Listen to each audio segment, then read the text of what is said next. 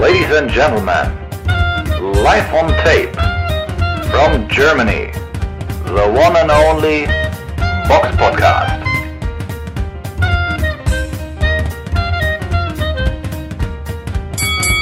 Hallo und herzlich willkommen zum Box Podcast Ausgabe 366. Es ist der 28.08.2022. Ich bin der Eugen und heute mit dabei die Samira.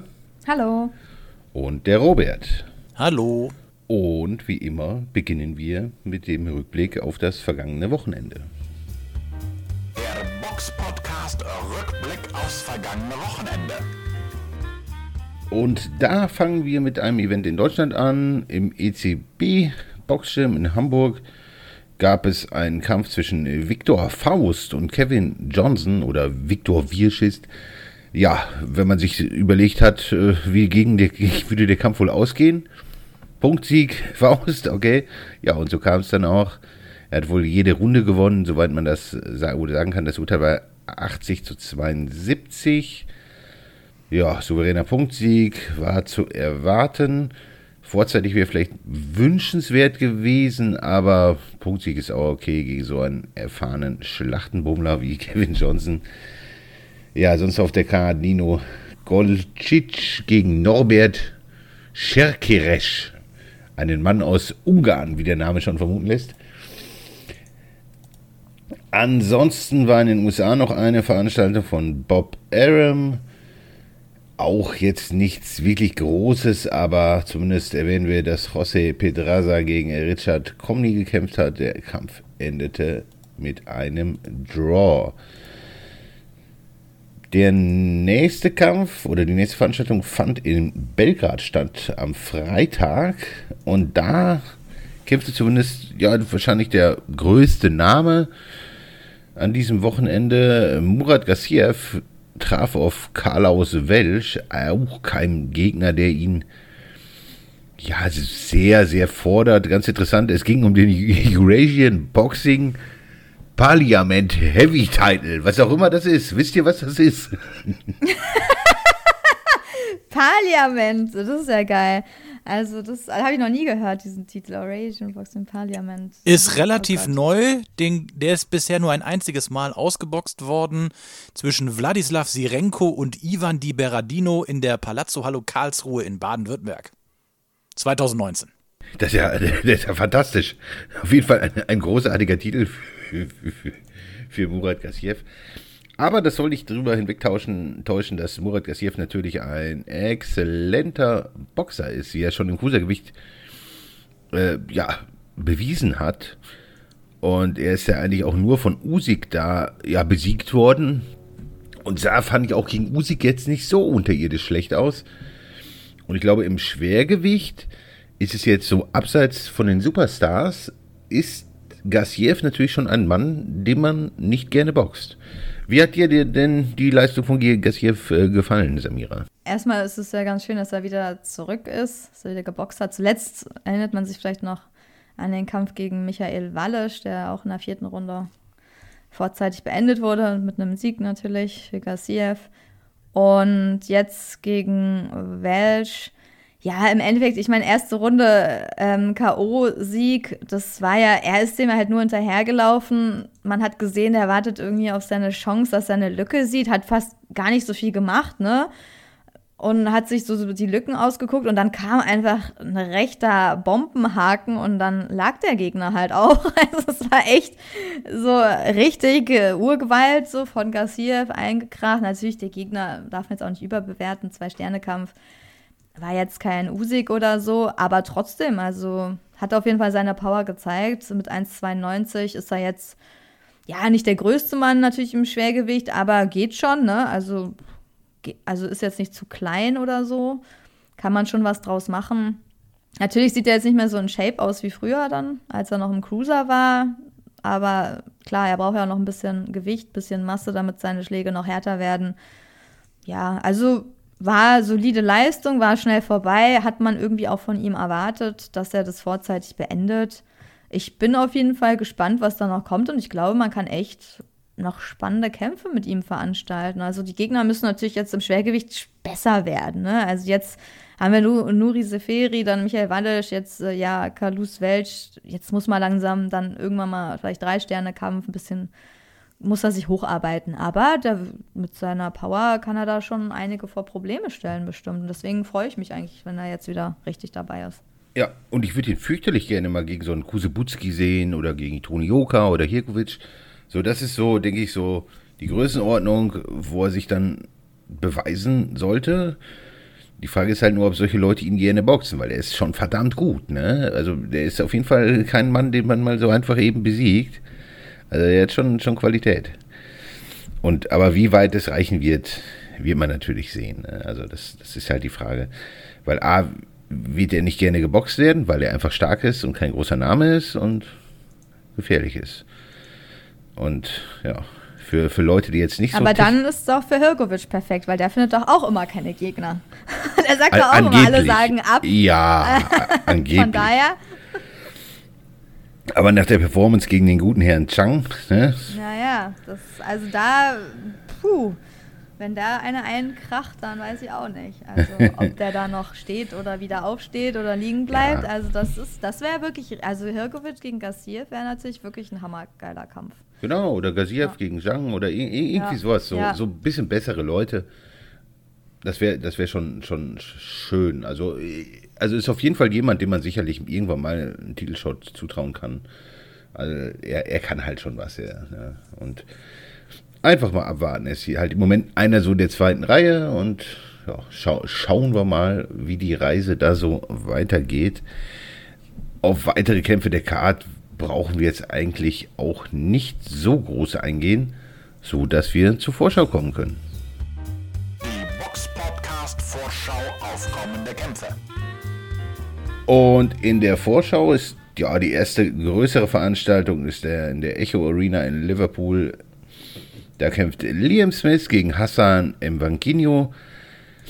Ja, Mwankinho, ein Mann aus Tansania, aber es ist auch einfach ein sehr, sehr eindeutiger Kampf, wo Liam Smith eigentlich sehr, sehr souverän kämpfen sollte und, und also sehr souverän gewinnen muss eigentlich. Ne? Und sonst auf der Karte ist denn Aziz und Natasha Jones, aber Natasha Jones ist vielleicht noch gegen Patricia Bergult noch der, der spannendste Kampf auf der Karte. So, sonst sollten eigentlich alle Heimboxer da gewinnen. Es gibt aber auch in Deutschland eine Veranstaltung, und zwar in der schönen historischen Stadthalle in Wuppertal. Wahrscheinlich einer der schönsten Orte in Wuppertal. Neben dem Stadion am Zoo oder ich weiß es nicht, was, was, was sonst noch schön sein soll in Wuppertal. Die Schwebebahn vielleicht. Aber was gibt es denn da für eine Veranstaltung, Robert? Es gibt noch ein, es gibt noch ein Wildenviertel in äh, Wuppertal, wo so ganz alte ähm, Industrievillen aus den äh, 1910er Jahren stehen. Also die, äh, die ist auch noch schön.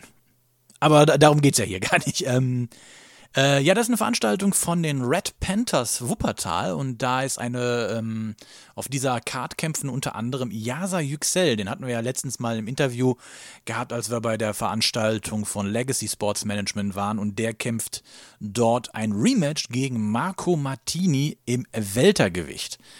Ähm, ja, der, der erste Kampf zwischen beiden, der fand vor ungefähr, jetzt muss ich mal kurz gucken, wann das nochmal war, ähm, 2018 statt und jetzt nach vier Jahren kommt das Rematch und bin mal gespannt, wie sich äh, Yüksel da äh, macht. Er, äh, so was man jetzt bei Instagram mitbekommen hat, fühlt er sich gut in Form und ja, kann mal gespannt sein, wie dieser Kampf ausgeht.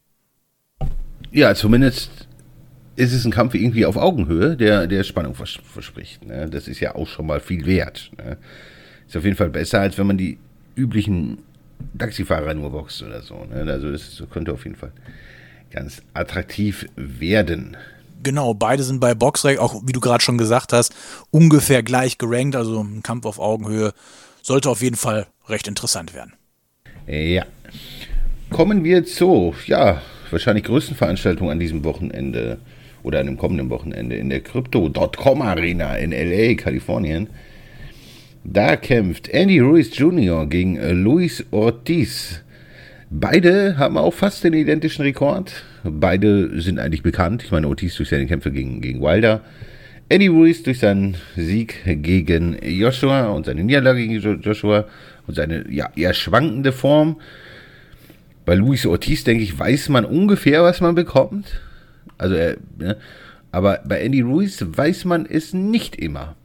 Deswegen frage ich euch einfach mal, ähm, wen seht ihr denn da als den Favoriten?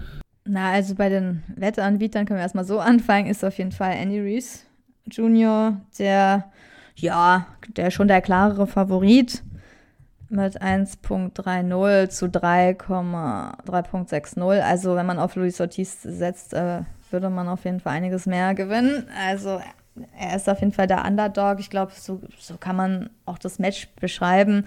Den Kampf, das eigentlich müsste man mit Ruiz gehen, weil die Vorzeichen natürlich alle irgendwie für ihn sprechen. Er ist irgendwie jünger. Ich meine, Luis Ortiz ist offiziell 43, glaube ich, oder? Ähm, ja, genau. Weiß, ja, weiß man nicht, ob das jetzt so korrekt ist, aber. Also er ist 43 oder er war bestimmt mal 43. Also ich gefühlt äh, begleitet er einen schon sein ganzes Leben. Also ich weiß auch nicht. Also ja, weiß ich auch nicht. Das ist. Er sieht, sagen wir mal so, nicht wirklich ganz so frisch aus, der King Kong, aber natürlich ein solider Mann, der boxen kann, der auch ja eine gewisse Technik mitbringt und der, weiß ich nicht, also der jetzt sich auch nicht so leicht äh, besiegen lässt. Ich meine, sein Rekord ist ja auch eigentlich echt gut, so 33 Siege, 28 durch K.O., nur zwei Niederlagen, die auch durch K.O. stattfanden. Einmal gegen Wild, also zweimal gegen Wilder. Ähm, In denen er aber in beiden Kämpfen sehr gut aussah, ne? darf man nicht vergessen. Ja, sehr eng vor allen Dingen, ne? Bis, zu, bis zum Abbruch dann quasi. Also, das ist, da muss man sich ja nicht verstecken mit so einem Rekord. Das ist schon ein guter Mann. ja. Also, Aber was, Von daher- was ich mich wirklich frage, ne? also ich frage jetzt einfach mal Mhm. so, seit der Niederlage gegen Joshua 2019, nach der, also im zweiten Kampf, die ja doch schon sehr relativ eindeutig war, ne? der war einfach nicht wirklich in Shape. Danach hat er einen Kampf gemacht und zwar den ja doch alten Areola gekämpft. Was verleitet einen zu der Annahme, dass er so großer Favorit ist bei den Buchmachern? Das wollte ich nämlich auch fragen, weil Das Alter Ortiz, vielleicht. Ortiz war jetzt nicht äh, super in Let Form in, beim letzten Kampf und äh, Ruiz war das auch nicht. Man darf ja. Ja. nicht vergessen, Ruiz war im Kampf gegen Areola. Ich glaube, in der zweiten oder dritten Runde war der ja auch mal am Boden gewesen. zweite Runde. Und hat es ja auch nur so über die Punkte geschafft. Ähm, Ja, Nee, die Areola Punkte ist waren mehr- aber klar. Also, die Punkte waren, muss Ja. man jetzt Ja. mal sagen, 118, ja, aber ein 109 Areo- zweimal, 117. Richtig, 110. aber ein Areola ist schon weit, weit, weit gut Ja, ja. abgehangen. Und, Ja, und, ja, ist, und er war nicht sonderlich aktiv, ne? Ja. Und, und das ist bei einem Mann wie ihm, auch wenn er vielleicht nicht ganz so gut in, also so schwer in den Ring kommt, aber ich finde, über die Form sagt das ja auch relativ wenig. Und das, also ich finde das schon, schon mutig, so die, diese äh, Wettquoten. Mich würde mal interessieren, wie die so gebildet werden. Natürlich wahrscheinlich, das sehen wir die Leute setzen halt, ne? Ganz Ja, und ja einfach, weil er Joshua besiegt hat, glaube ich. Ich glaube, das ist einfach so, da bist du einfach so hoch eingeschätzt, auch wenn du danach nochmal verloren hast. Aber ich glaube, dieses Potenzial, dass du irgendwie einen guten Schwergewicht da umnieten kannst, das anscheinend beeinflusst das irgendwie dann doch einige Buchmacher. Und ich würde sagen, auch einfach die Spritzigkeit und das Alter. Also eigentlich, man muss ja sagen, also sagen wir mal so, wenn da ein Andy Ruiz in den Ring steigt, der aus dem ersten Joshua-Kampf, der beweglich ist, der nach vorne geht, dann ist er einfach der schnellere Mann und müsste eigentlich dieses Ding gewinnen. Sagen wir mal, also würde ich einfach mal sagen, weil er Ja, einfach aber man- spritziger ist, schneller. Aber diese Form hatte er natürlich nie wieder nach dem ersten Ja. Joshua-Kampf. Das ist das Problem. Der Andy Ruiz weiß einfach kein Mensch, wie der überhaupt trainiert, ist er motiviert, ist er wieder übergewichtig, ähm, hat er überhaupt Bock zu boxen und wenn das halt so ein Ruiz äh, dann da in diesen Kampf geht wie aus dem zweiten Joshua-Kampf oder vielleicht noch unbeweglicher oder noch schwerer, dann, dann kann natürlich, dann ist Ortiz natürlich der klare Favorit, weil der einfach ein solider Mann ist, der ähm, quasi auf den man sich verlassen kann, der immer seine Leistungen abruft, ne, und der, der den dann auch irgendwie auspunkten kann. Also das sind halt so ein bisschen eher die Fragezeichen bei Ruiz, was, was, welche Form der da präsentiert, würde ich sagen. Oder, oder Ja, würdet ihr den Kampf immer noch sehr, sehr eng sehen, wenn, wenn er jetzt, also wenn Ruiz, der Ruiz wäre aus dem Joshua 1 Kampf, mit wem würdet ihr dann gehen? Boah, wenn der aus dem ersten Kampf wäre oder. Aus dem also ersten da würde ich dann. Ja, ja, dann würde ich schon auch mit Ruiz gehen. Okay. Aber ich Ja, denke auch. trotzdem, dass das ein, ja, ein Punktsieg werden würde. Also ich glaube jetzt nicht, dass er dann. Ja, genau. Keine K.O. oder so. Muss ja auch nicht, ja. Nee, das glaube ich jetzt einfach nicht, weil. Ja, gut, andererseits, Joshua war ja bis zu der Niederlage eigentlich auch jemand, der gut nehmen konnte. Das hat ja erst danach nachgelassen. Oh. Es ist schwierig, also ich. Oder würdest Ich du würde dann mit immer noch vielleicht, also immer noch ein knapper Kampf sozusagen, selbst aus dem Knapper Punktsieg, 1. würde ich sagen. Also selbst in Ja, Bestform würdest du halt nicht unbedingt mit Ruiz quasi gehen. Doch, also in Bestform würde ich mit Ruiz schon gehen, aber ja, wobei ich würde eigentlich schon mehr jetzt, je mehr ich drüber nachdenke, ich gehe eigentlich mehr mit Ruiz sogar, wenn, wenn er in Bestform ist, weil bei Ortiz weißt du, er ist nicht mehr in Bestform und er wird auch nicht mehr in Bestform kommen. Ja, gut, aber so lange sind die, ist, ist der Kampf gegen Walder jetzt auch nicht her. Und, und ich fand ihn da echt grundsolide, ne? Also. Ja, und, aber der Kampf gegen äh, Martin, da war der, sah der auch nicht geil aus, auch wenn er 2019, den gewonnen ne? hat. Ja, Wilder. Also sagen wir mal so, also ich finde Ortiz echt langsam so. Und wenn dann schneller Ja. Ruiz mit schnellen Händen reinkommen würde, dann deswegen, glaube ich, sie denkt man so, er ist der klare Favorit, weil er eigentlich die Hände hat, um ihn äh, auszupunkten. Also ich würde jetzt auch nicht sagen, dass er ihn umnietet. Also ich würde auch einen Punktsieg Ruiz so eher einschätzen. Aber ich sehe diese Fragezeichen, die du hast, dass du so ein bisschen die Form von Reese anzweifelst und denkst, dass äh, Ortiz ihn da wahrscheinlich äh, überraschen kann, wenn er da nicht in Top in Shape halt ankommt, ne? Oder es nicht so ernst nimmt oder ich, ich meine, wenn man es runterbricht, kann man ja fast sagen, es ist die Chancen muss man so einordnen, je nachdem, wie beide in Form sind. Ne? Das, das gilt ja für beide eigentlich. Ne? Weil gegen, Ja. gegen auch Ortiz, wenn der irgendwie nochmal in die, zumindest Wilder 2, äh, den zweiten Kampf, finde ich, hat der boxerisch, sah der halt schon sehr gut aus gegen Wilder. Ne? Der hat ja auch die Runden gewonnen, wenn man ehrlich ist. Also es war schon stark, Ja, was er da geleistet hat. Ne? Und, und dann kam eine Hand und war vorbei. Genau, und diese Hand, die hat Andy Ruiz halt in dieser Form nicht wie Wilder und schwierig. Also ich finde das auf jeden Fall durchaus spannend und nach dem Kampf wird man wahrscheinlich schon ein bisschen schlauer sein, was, was die Form von, von beiden angeht. Ne? Und das macht es ja auch, auch so spannend. Ne? Im Zweifel würde ich auch mit, mit dem guten Ruiz gehen, einfach wegen der Jugend, aber mich würde auch nicht wundern, wenn er da nicht wieder in Topform ist und vielleicht irgendwie Ortiz das Ding gewinnt. Also wundern würde es mich nicht. aber es wäre eine Katastrophe eigentlich für Andy Ruiz. Ja, Also eigentlich für seine Karriere wäre das eine Katastrophe eigentlich. Also das geht eigentlich nicht, dass er den Kampf verliert so.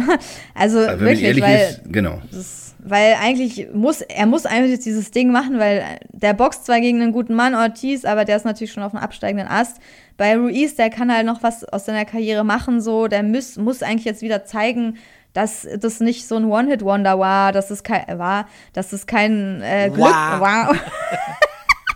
dass es kein äh, Glückstreffer war quasi, sondern ähm, dass er doch irgendwie noch mehr kann, weil bis jetzt nimmt man ihn doch, sieht man ihn jetzt noch nicht wieder ganz vorne mitspielen. Ne? Das hat er wieder, seine Position hat er verloren. So. Und wenn, wenn er natürlich jetzt Ortiz eindrucksvoll besiegen würde, auch wenn es nach Punkten ist, aber klar, dann würde er sich wieder sehr weit nach vorne arbeiten. Und wenn er das nicht kann, dann weiß ich nicht, dann wird es halt nicht mehr viel, da wird da nicht mehr viel kommen.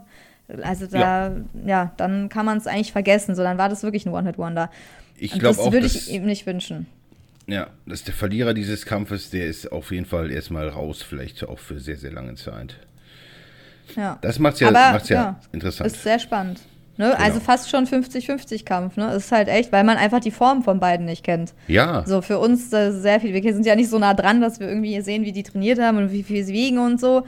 Äh, wobei das Gewicht wird auch nicht so viel, manchmal schon, sagt ein bisschen was aus, aber Andy Ruiz war ja jetzt auch nicht äh, top durchtrainiert, als er gegen Anthony Joshua dadurch K.O. gewonnen hat.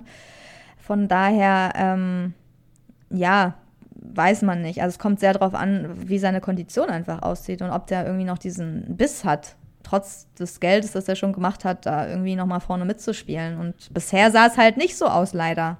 Deswegen würde ich mir wünschen, dass wenn man da doch sieht, dass er doch nochmal Bock hat, da was zu reißen und ganz vorne mitzuspielen. Aber ich bin gespannt und äh, ja, einfach ein geiler Kampf, spannend.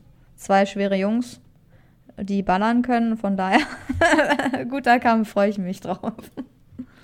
ja, auf jeden Fall. Also der Kampf lebt halt von der Spannung, ne? Und von daher lohnt sich auf jeden Fall. Also ich freue mich darauf. Ansonsten auf der Karte noch Isaac Cruz gegen Eduardo Ramirez um den WBC Silberteil im Leichtgewicht.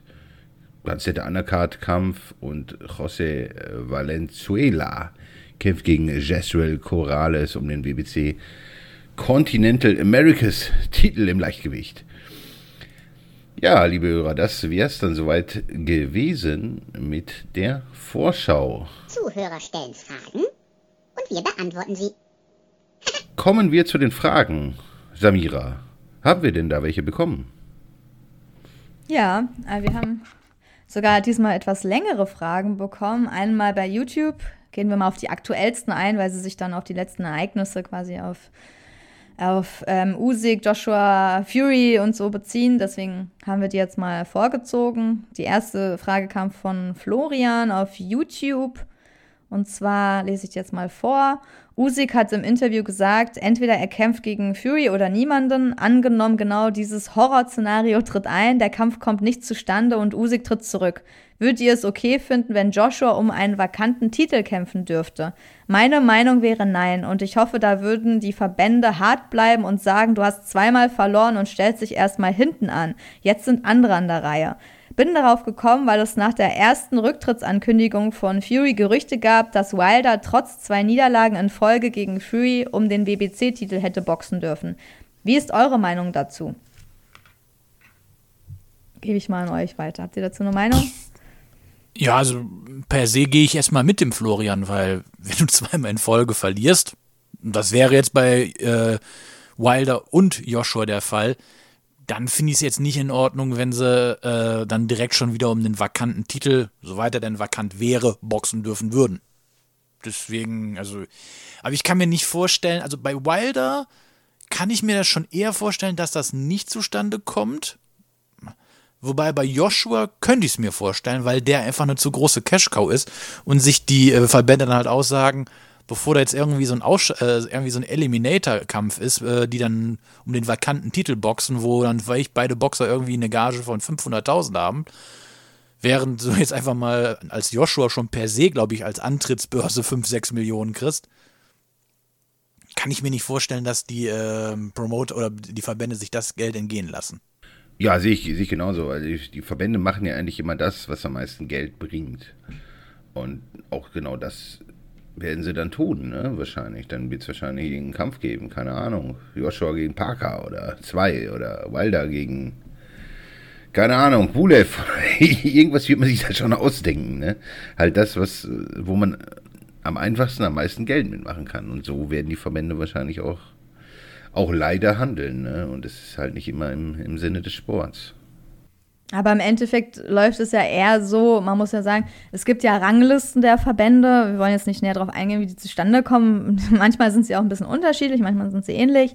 Ähm, die haben ja ihre eigenen quasi Rankings einfach jetzt im Schwergewicht nach den Weltmeistern. Und wenn jetzt jemand quasi zurücktritt, dann wird er halt aus dem Ranking entfernt und dann ist quasi Platz 2 Platz 1. Und wenn da halt ein Joshua immer noch, der würde ja höher gerankt bleiben als jetzt irgendwie wen soll ich nehmen, als ein Dubois oder irgendjemand anders. Der wird ja seinen Platz nicht verlieren. Der bleibt ja in seiner Position, einfach weil er sich ja in seiner Karriere diese Position irgendwie erarbeitet hat oder einfach diese, sagen wir mal so, der, der Verband ihn an dieser Position hält, ob das jetzt berechtigt ist oder nicht, darüber kann man ja streiten. Aber es wäre ja, man kann sagen, es wäre ja auch unfair. Er hat halt diese Position, weil er halt schon harte Kämpfe gemacht hat oder teilweise manche gewonnen hat warum sollte er dann zurücktreten, quasi diese Position verlieren, nur weil irgendjemand anders ähm, aufhört zu boxen so, und nicht die Chance kriegen, um den Titel zu boxen, weil er ist ja immer noch an der ersten Position. Ne? So würden die anderen dann argumentieren. Es wäre ja quasi auch irgendwie fies, wenn man sagt, okay, jetzt darf Platz 5 irgendwie um diesen Titel boxen oder Platz ja, 3 und nicht Platz 2. Also so, versteht ihr, was ich meine? So, dass, dass er ja trotzdem oben bleibt. Also weil er durch seine Karriere halt diesen Platz hat dass man den ja eigentlich dann auch nicht überspringen darf, so, weil das ja auch irgendwie komisch wäre. Weil nur weil du sagst, du hast jetzt gerade verloren, aber wenn die Niederlagen ja seinem Rankingplatz nicht geschadet haben oder nicht so sehr, dass er seinen Rankingplatz beim BBC, bei WBA oder sonst wo verliert, dann ist er halt immer noch der Nächste, der um diesen Titel boxen darf. Also das Gut, aber Gegenfrage. Wenn, ja. Aber wenn du zweimal in Folge verlierst, ja. dann, und das schadet deinem Ranking nicht, dann musst du fragen, Na, kommt drauf an, gegen wen. Ranking Kommt drauf an, gegen Ja, wenn wen du gegen den. Weltmeister zweimal Ja. verlierst, musst du doch automatisch runtergestuft werden, weil du zweimal in Folge verloren hast. Musst du ganz nicht. logisch. Sie können auch sagen, du hast, naja, bei Boxrec ist es, wissen wir, ist es ja auch ein bisschen so, dass das schon auch gewertet wird, dass du überhaupt gegen vielleicht die Champions in den Ring steigst, glaube ich. Also das ist jetzt nicht so, also man kann das ja schon werten, so dass du überhaupt gegen die angetreten bist, dass das halt auch reinzählt in dieses Ranking mit rein. Und wenn du jetzt vielleicht auch nicht durch K.O. verloren hast und ja, es ist halt, insgesamt ist es halt eine Ranking-Frage. Das ist sowieso nicht transparent, wie die Verbände ihr Ranking machen. Selbst bei Boxrec ist es ja auch sehr schwer nachzuvollziehen und auch nicht für alle immer einsichtig.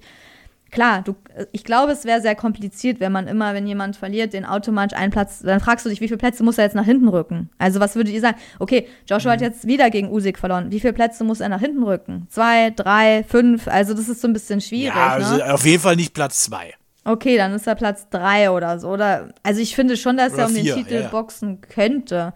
Weil dann sagst du dir, okay, die anderen haben halt einfach keine Niederlage gegen Usyk eingefahren, weil sie nicht gegen ihn im Ring standen. Könntest du ja dann auch irgendwie, weißt du, so ein bisschen, ne? Also, ja, aber sag mal, die, die immer ganz vorne sind, sind ja die, die auch nicht als letztes eine Niederlage hatten. Ob es jetzt ein Usyk okay. ist oder ein Weltmeister, ist es ja was anderes. Aber ja bei jetzt, sagen wir, Boxrec- Ich übertreibe jetzt mal. Ich übertreibe jetzt mal. Ja. Sagen wir mal jetzt, ähm, Rules gegen Ortiz wären äh, ein Eliminator um den WBC-Titel. Ja. So, Ortiz verliert. Dann kann der nicht auf Platz zwei sein. Da kommt auf die Karriere, kommt auf die bisherige Karriere vielleicht an. Also ich kann ja, also weiß ich nicht, bei dir vielleicht nicht, aber könnte schon, wenn du alles zählst, was er sonst noch so geleistet hat. Also es ist, kommt darauf an, wie man dieses Ranking gestaltet. Aber ich kann nur sagen, so, ich glaube, diese Perspektive ist das einfach, um das einfach mal zu darzustellen. Bei Boxrec zum Beispiel ist jetzt natürlich auch im Schwergewicht Usyk Platz 1 und Joshua Platz 2. Also, und dann kommt Wilder, dann kommt White, Parker, Chisora, Pulev.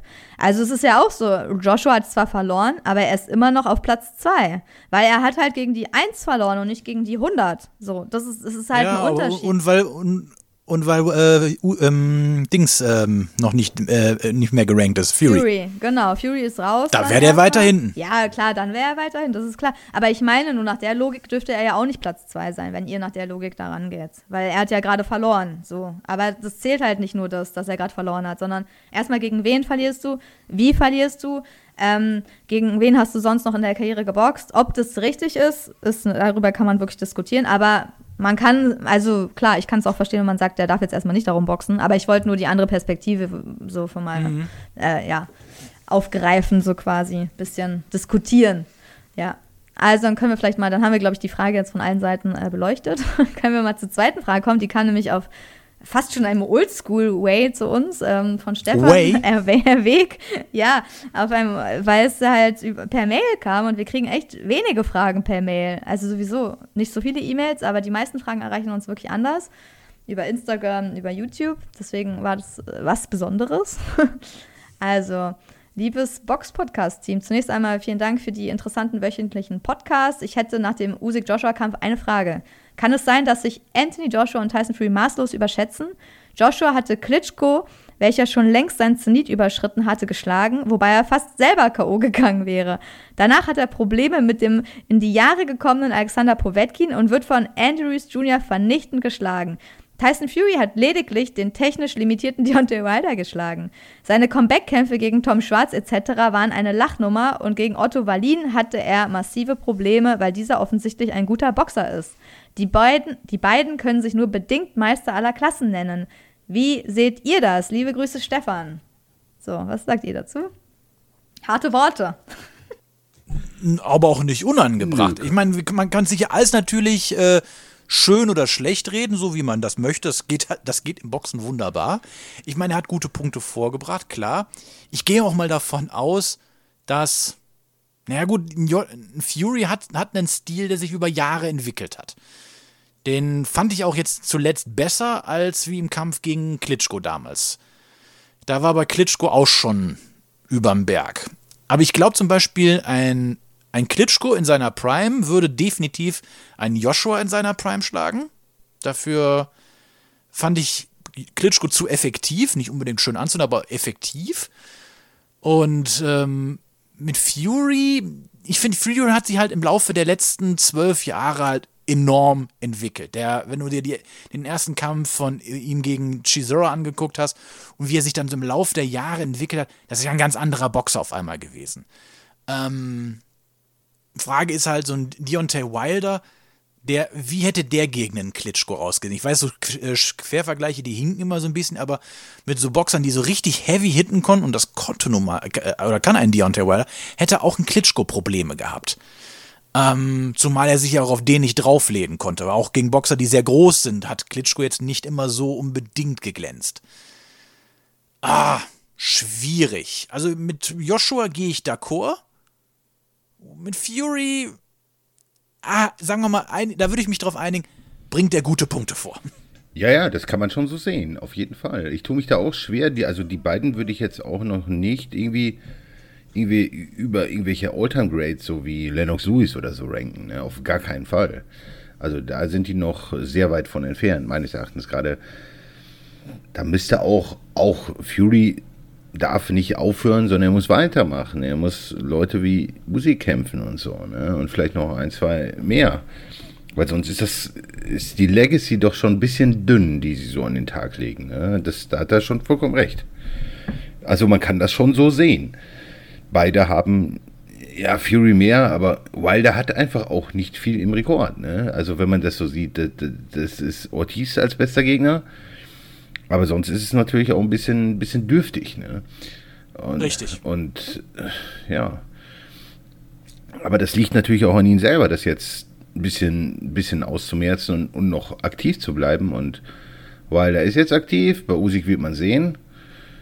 Aber ich denke, da geht die Reise auch weiter und, und Fury muss auf jeden Fall, finde ich, auch noch was für die, für die Legacy tun, weil es sind noch nicht alle, alle Aufgaben erledigt. Naja, er hat jetzt bei Netflix ein Reality-Format, äh, was gedreht wird. Vielleicht hilft das ja. Aber auch nur vielleicht. Aber wenn man mal drüber nachdenkt, passt eigentlich. Ich meine, so diese Reality-Formate, das ist ja purer White Trash und naja, da passen die gut rein, oder? Assis mit viel Geld. Das können, also quasi, das sind die britischen Geissens. Ja. Ja, aber man kann natürlich auch die Boxer ein bisschen in Schutz. Natürlich, also das ist, sagen wir mal so, man kann ja immer, wir sind ja auch äh, Kings da drin, also Karrieren groß zu reden oder klein zu reden, ne? Und das ist halt jetzt eine Perspektive von Stefan, die halt so ein bisschen eher äh, sehr kritisch ist und das eher sehr runterbricht und sehr kritisch sieht. Andererseits kann man natürlich immer sagen, es gibt halt selten Boxer, die wirklich in jedem Kampf glänzen und fast alle haben halt mal Schwächephasen und sehen dann gegen bestimmte Gegner nicht so gut aus, wie jetzt zum Beispiel Tyson Fury gegen Otto Wallin oder so, ne? Oder dass er jetzt klar Tom Schwarz geboxt hat, das weiß jeder, das war ein Aufbaukampf, aber natürlich, das äh, ist jetzt für seine Legacy irgendwie unnötig. So einfach nur so ein Stay-Busy-Kampf, kann ein bisschen Geld verdienen, bringt ihm jetzt dann nicht so viel Anerkennung in der Boxwelt oder von irgendwelchen Boxexperten.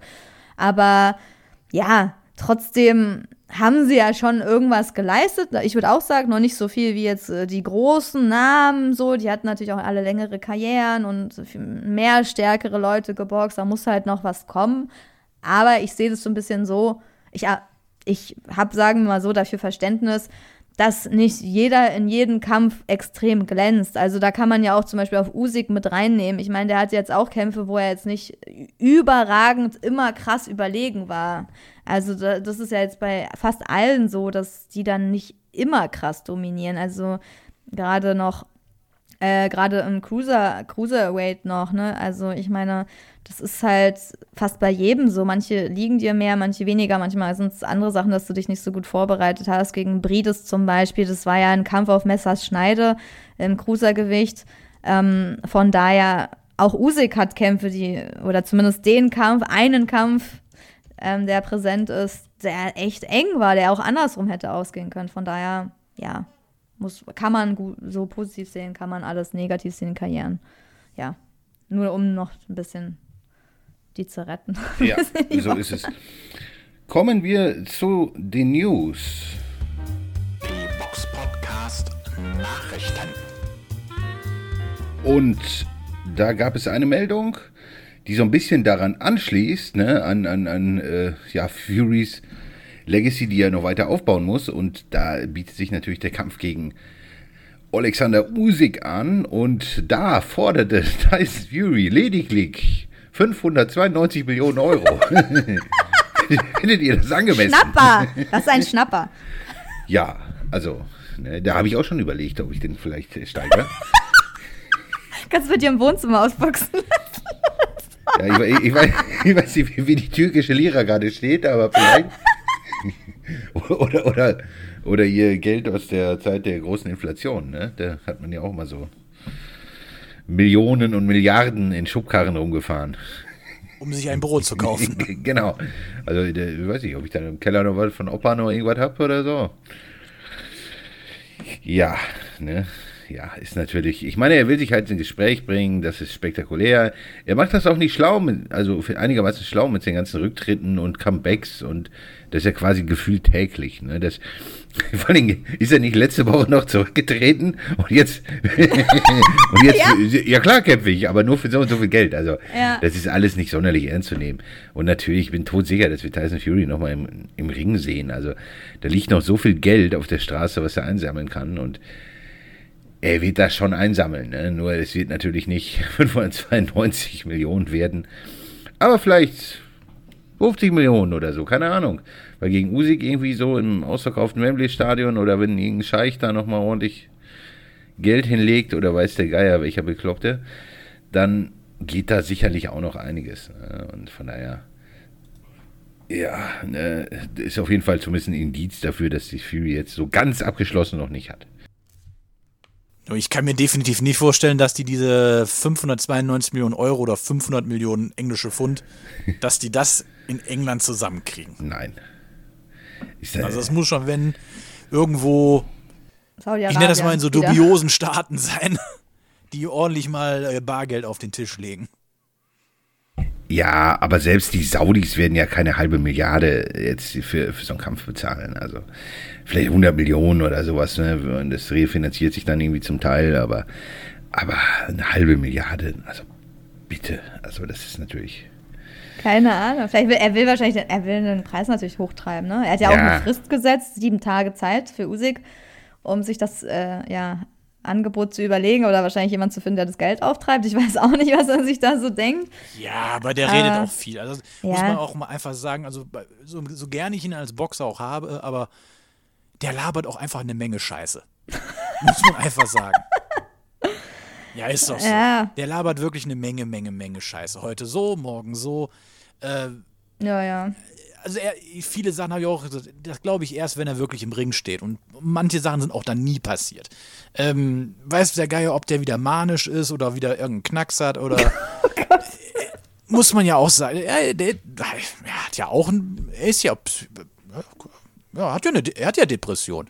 Äh, Nur, gut, scheint jetzt vielleicht im Griff zu haben, aber hat ja so eine De- Depression hat ja auch viele Gesichter. Und wenn der jetzt irgendwie gerade manisch ist oder sowas, dann kann auch mal sowas passieren. Weiß man ja nicht. Oder er braucht, ja, einfach manchmal Aufmerksamkeit. Oder er braucht eigentlich wahrscheinlich sehr viel Aufmerksamkeit. Ich meine, er hat gesagt, an alle diese Ja, Freier. soll er sich einen Hund kaufen? Ja, hat er vielleicht schon, weiß, obwohl weiß ich gar nicht. Aber er auf jeden Fall hat er im Instagram, eigentlich ist Instagram, Instagram ja seine Plattform, immer im Video, äh, in den Stories hat er anscheinend gesagt, an alle diese Freier da draußen, die den Kampf machen wollen, ich werde euch alle sieben Tage bis zum 1. September geben, um das Geld aufzubringen. Also ich glaube, er würde vielleicht nochmal boxen, aber es muss echt viel Geld sein. Ob es jetzt so viel ist, ist wahrscheinlich ein bisschen utopisch, die Summe. Ich weiß auch nicht, wie er genau auf diese Summe gekommen ist. Ja, okay, weil es rund ist, ne? 500 Millionen Pfund, hört sich halt gut an. Kann ich dir sagen, weil, äh, äh, weil Floyd Mayweather 400 Millionen bekommen Ach hat. so, weil er den Rekord brechen will. Okay, das ist ja wieder so eine Ego-Sache, ne? Dann wahrscheinlich, ne? Oder keine Ahnung. Ich will mehr als Mayweather, damit ich bin ja noch besser und wertvoller und weiß ich nicht. Aber, also ich hoffe einfach, dass es zu diesem Kampf kommt, dass irgendjemand irgendwie viel Geld hat, das bezahlt, so. Weiß nicht, ich würde den Kampf einfach gerne sehen. So, das ist das Einzige, was ich dazu sage. Aber klar, Tyson Fury, der sagt wirklich jeden Tag was anderes und ja, im Endeffekt mal so, mal so. Man weiß es halt echt nicht, was mit ihm so los ist. Er hat ja eigentlich schon seine wirklich Retirement-Party, Abschiedsfeier bei sich zu Hause gefeiert. Stand auch überall so in seinem Haus dran. Seine Frau wird er auch versprochen haben, dass er nicht mehr boxt. Wird auf jeden Fall wahrscheinlich nicht so einfach, dass er dann wirklich nochmal in den Ring steigt, wenn er sich schon so ein bisschen so verabschiedet hat. Also es war ja offensichtlich. Deswegen, das muss sich schon extrem lohnen für ihn und das wird er jetzt halt schauen, ob's, ob's, ob jemand echt viel Geld rausholt. Aber die Boxfans wünschen sich diesen Kampf natürlich. Genau. Aber ne, ob es dann so viel Geld wird, ich glaube nicht. Aber wer weiß, ne? Ansonsten gibt es noch eine Neuigkeit äh, bei Bild. Die Bild titelte Comeback des Jahres. Ja, was steckte denn dahinter? Ja, wir hatten ja schon drüber geredet oder letzte Woche so ein bisschen spekuliert, bei wem äh, Tyron Zeuge in den Ring steigt. Oh, die haben ja Zeuge steigt zusammengeschrieben bei Bild. Ex-Champs Zeuge steigt wieder in den Ring. Ja. es Oder ist der wieder- hat seinen Namen geändert. ja, genau. Er heißt nicht mehr Zeuge, sondern Zeuge steigt. also, Tyron Zeuge ist halt the back sozusagen im Boxbusiness. Äh, beim Magdeburger Boxstall Fides Sport hat er jetzt einen langfristigen Vertrag unterschrieben. Wir haben ja, nach Magdeburg haben wir ja schon ein bisschen Ausschau gehalten, aber SES eher so vielleicht gedacht. Jetzt ist es Fides Sports äh, geworden. Die haben ja schon so ein paar Leute unter Vertrag. Zuerst sind sie ja so ein bisschen, haben sich auf sich aufmerksam gemacht, eher ein bisschen negativ natürlich, weil sie Tom Schwarz unter Vertrag haben. Aber es gibt ja noch andere, und zwar Elvis Hetemi, Peter Milasch und Fabiana Buitiki, die auch früher bei SES war. Also die vergrößern sich anscheinend gerade und haben jetzt auch einen Zeuge unter Vertrag und ja, die wollen anscheinend eigene, vielleicht eigene Veranstaltungen machen, deswegen brauchen sie wahrscheinlich ein paar Boxer. Und ja, also im Endeffekt, man kennt diese Promotion jetzt noch nicht so. Ähm, man weiß, dass Nadine Rasche da die Boxmanagerin ist. Sie hat ja früher schon bei SES gearbeitet, zuletzt bei Petkovic, also sie kennt sich auf jeden Fall im Boxbusiness aus. Ähm, aber was da jetzt noch so kommt, wo die veranstalten, bei wem Tyron Zoll überhaupt trainiert, das ist ja auch eine sehr große Frage. Ist der jetzt nach Magdeburg gezogen, so trainiert er in Berlin, bei welchem Trainer wird ausschlaggebend sein? Ähm, sowas hat man jetzt noch nicht erfahren, aber was denkt ihr da, darüber? Also denkt ihr, das ist irgendwie, ja, so. Frage ist vor allem, in welcher Gewichtsklasse boxt er. Ja, Könnte genau. es Cruisergewicht sein, weil glaube jetzt nicht, dass der noch mal ins Supermittelgewicht run runterkommt. Ich weiß es auch nicht. Also könnte sein, wahrscheinlich wird es immer schwerer. Ich meine, umso älter man wird, umso schwerer wird es ja auch, das Gewicht dann zu halten. Aber Ja. man weiß auch nicht, also klar, auf diesen Fotos, die da entstanden sind bei dem Pre Pressetermin, da sieht er jetzt nicht äh, irgendwie in Shape aus wie ein super Mittelgewichtler, aber man weiß halt auch nicht, ob, er dann schon lange trainiert hat. Ja, es kann sein, dass er die ich ganze meine- Zeit gar nichts gemacht hat. Er hat keinen Bauch oder so. Er sieht jetzt nicht übermäßig, Nee, er nee. sieht halt normal aus, ne? Aber, Ja, ganz normal, aber halt nicht. äh, aber schon eigentlich. breit, ne? Und das im Ja. Supermittel stelle ich mir auch schwierig, schwierig vor. Ich denke eher, dass man den vielleicht erstmal wieder aufbaut, vielleicht Comeback irgendwo einen Cruiser macht oder so. Gegen, gegen irgendwelche Laufkundschaft. Die Frage ist halt wirklich, ob er noch irgendwie was erreichen kann. Und auch da weiß ich nicht. So auf Euro-Level vielleicht, aber, aber jetzt so, so mehr stelle ich mir schwierig vor. Und dann irgendwie im Light Heavy oder sowas, dann irgendwie ein WM-Kampf. Puh, schwierig, schwierig. Ja, man muss ja nicht gleich direkt immer zu den Sternen greifen, aber erstmal Euro-Level, auch das ist schon eine Hürde, die muss man erstmal nehmen. Also ich glaube, da sollte man auch erstmal, bevor man jetzt irgendwie über äh, Weltmeisterschaften spricht, sollte man erstmal generell kle kleinere Brötchen backen und erstmal sagen, okay, etablier dich erstmal im Euro- im Euro-Level. So, und wenn das gut klappt, dann kann man mal über sowas Ja, nachdenken. ja, aber, aber, aber die gehen ja mit dem Anspruch daran. Also, die haben gesagt, wir wollen mit Tyron jetzt zurück auf die Siegerstraße und ihn erneut in WM-Position bringen. Ja, Und- also das sagen also- die ja immer, oder? Das, das, ist wir natürlich das halt Ziel, wenn es optimal läuft. Ne? Aber ich denke auch erstmal erstmal wieder trainieren, Aktivität. Und wenn es erstmal gegen irgendwelche Journeyman ist, ist auch gut. Dann vielleicht eine Gewichtsklasse finden und dann mal gucken, ob man irgendwie nochmal was, was reißen kann. Ne? Also ein Schritt nach dem anderen. Also ich finde das auch mal ein bisschen fragwürdig. Ich meine, natürlich für die Presse und so kann man das vielleicht machen, da irgendwie von WM zu reden und so. Aber erstmal muss man doch erstmal wieder aktiv werden. Ne? Und das ist das Wichtigste. So ein Schritt nach dem anderen. Auf jeden Fall, ja, aber schadet dem Boxen erstmal natürlich nicht, weil es ist halt ein großer Name. Man muss schauen, was da gemacht wird. Er hat noch einen, er hat echt einen guten Rekord. 24 Siege, 14 durch K.O., eine Niederlage hat er gegen Rocky Fielding. Ansonsten ein Unentschieden gegen Giovanni De Carolis. Ich meine, dadurch wurde er auch ziemlich bekannt. Von daher mal schauen. Also ich würde mich freuen, wenn da wieder was kommt. Ein paar Veranstaltungen mit Teil und Zeuge stattfinden in Deutschland. So ist es. Da kann man gespannt sein. Ansonsten, ja, war es das für diese Woche oder müssen wir noch irgendwas erwähnen? Ja, man kann nur noch mal kurz, ich glaube, darauf sind wir noch nicht eingegangen, dass es äh, schwere Vorwürfe gegen Boxlegende George Foreman gibt. Aber da ist jetzt noch nichts irgendwie bestätigt. Anscheinend geht es um einen Vorwurf des sexuellen Missbrauchs vor rund 50 Jahren. Da haben sich irgendwie zwei Frauen jetzt erst gemeldet. Diese waren früher, sollen sie minderjährig gewesen sein, irgendwie die Töchter von Gesch Geschäftspartnern oder von Leuten, die bei ihm irgendwie angestellt waren. Alles, ja, ein bisschen, äh, ja, merkwürdig, sagen wir mal so, oder halt komisch, dass das jetzt erst irgendwie so rauskam oder an die Presse ging. Und ja, beide Frauen sollen irgendwie sein unabhängig voneinander von Formeln genötigt worden, sagen sie. Natürlich sind das erstmal nur ihre Anschuldigungen, er verneint das. Ja, äh, ja, muss man jetzt schauen, was äh, da, daraus wird. Auf jeden Fall hatten die anscheinend vorher versucht, äh, sechs Monate vorher versucht, in den letzten sechs Monaten Millionen schwere Geldbeträge von ihm zu erpressen. Ähm, ja, und Foreman wolle sich nun gegen jene Anschuldigung juristisch zur Wehr setzen, habe bereits mit Hilfe von Anwälten entsprechende Schritte eingeleitet, weil sowas natürlich auch ähm, so einen Ruf zerstören kann oder nicht zerstören, aber sehr beschmutzen kann, wenn sowas nicht stimmt. Ja, von daher erstmal nur, es gibt halt Anschuldigungen. Genau, deswegen tun wir uns auch manchmal schwer, wenn, wenn irgendwelche solche Nachrichten sind, da immer drüber zu, zu reden. Und was sollen wir da auch groß mehr sagen, als das, was so in der Presse steht. Ne? Es ist auf jeden Fall ein bisschen eine merkwürdige Sache und wenn es da nochmal irgendwas geben sollte, werden wir da weiter drüber reden. Ansonsten, liebe Hörer, wenn ihr sonst noch Wünsche, Fragen, Anregungen habt, äh, teilt ihr uns die mit. Liked uns, abonniert uns, drückt die Glocke und so weiter.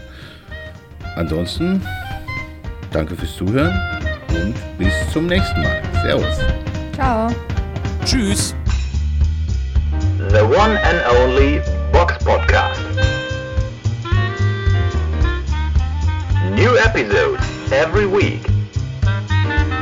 Follow us on Facebook, Instagram, YouTube, iTunes Music and Spotify. Box Podcast Boxpodcast.de